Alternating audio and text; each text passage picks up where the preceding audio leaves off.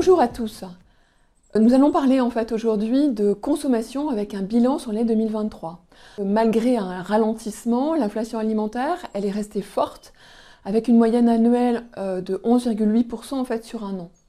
Et sur deux ans, elle atteint euh, plus 22,5%. Euh, Le choc d'inflation en fait s'enquiste et désormais ce sont 68% des Français qui positionnent le prix comme premier facteur d'arbitrage à l'achat. C'est 10 points de plus par rapport à 2022.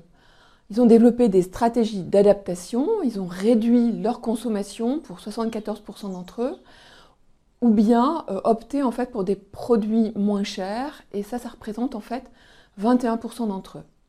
Alors en restauration, la dynamique de rebond euh, mise en place en fait depuis 2022 euh, s'est poursuivie au premier semestre 2023. Elle a profité à la restauration rapide, plus fonctionnelle et plus accessible en prix. Mais depuis en fait la période de la rentrée, cette croissance de la restauration semble se tasser. En produits du porc, la consommation apparente recule de 3,6% sur les 11 premiers mois de l'année comparé à 2022. La viande bovine, quant à elle, suit la même orientation. En revanche, la volaille redémarre à plus 3,6% sous l'effet conjugué de la sortie de la crise de l'influenza aviaire, de la reprise de la restauration et du succès du poulet. pour ce qui concerne le marché euh, à domicile en particulier, les volumes en viande de porc et en saucisserie se sont repliés de 3,5% et de 3% par rapport à 2022 les niveaux de consommation de 2023 sont maintenant euh, en deçà de ceux de 2019, soit la période en fait d'avant les multiples crises, avec moins 4,5% en viande de porc et moins 1,5% en saucisserie. En charcuterie de porc, la baisse de volume, elle, elle est plus limitée. Elle atteint moins 2,2%, alors que la charcuterie de volaille, qui bénéficie d'un prix inférieur de 7%, progresse de 2% sur un an. Elle pèse désormais 6,7% des volumes de charcuterie. Alors, en ce qui concerne l'inflation des produits du porc, elle avait démarré plus tardivement en 2022, elle a continué à progresser en 2023 et elle a atteint sur un an plus 8,7% en viande de porc, plus 12% en saucisserie et plus 12,2% en charcuterie. C'est à relier à la baisse des investissements promotionnels par rapport à l'année précédente et aussi la multiplication des temps promotionnels qui, eux, sur l'année, sont venus en fait perturber le repère prix des consommateurs et entraîner quelques phénomènes de stockage. Alors, en charcuterie, pour les consommateurs, euh, faire des économies, c'est aussi faire rythmer praticité avec petits plaisirs accessibles. Ainsi, les lardons poitrine bacon et les saucisses pâte fines continuent à sortir du lot avec respectivement plus 2,1% et plus 0,9% en 2023 sur un an. Les rillettes et les saucissons secs et salami, qui sont plutôt associés en fait aux instants de consommation plaisir et apéritif, reculent mais de manière relativement modérée avec moins 0,2% et moins 0,5%.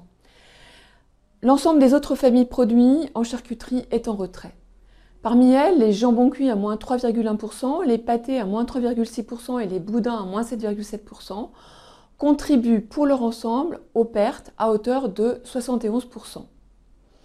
Alors pour ce qui concerne en fait les typologies de consommateurs, l'année 2022, après avoir touché la catégorie des modestes qui ont été contraints à délaisser la charcuterie, eh la crise affecte désormais en particulier la catégorie dites intermédiaires ou autrement euh, exprimer les classes moyennes qui réduisent leur consommation de charcuterie et représentent 58% du recul des volumes de charcuterie en 2023.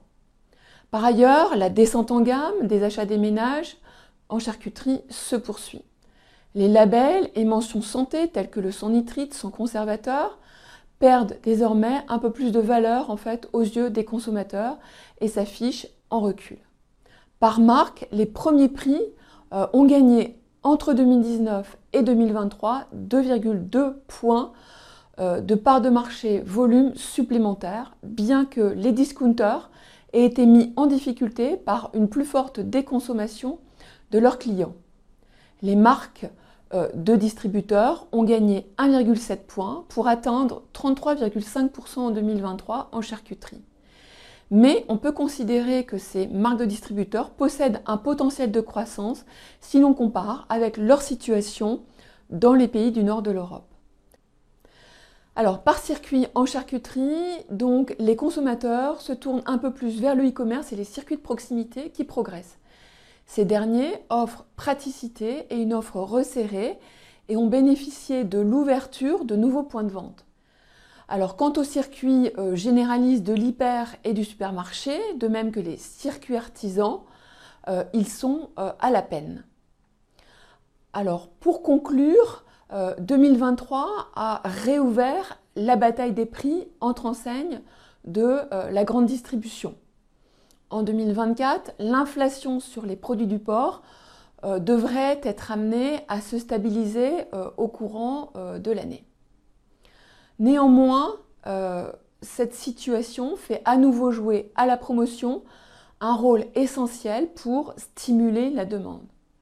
On peut considérer cependant qu'une part des consommateurs citoyens qui sont sensibilisés aux enjeux euh, climatiques et santé, et puis qui le peuvent, euh, intégreront des critères de décision plus liés euh, au bien commun, devant permettre aux transformateurs et aux enseignes d'assurer des prix plus élevés, à condition que les produits fassent la preuve d'un gain sociétal ou environnemental. À bientôt euh, pour vous parler consommation.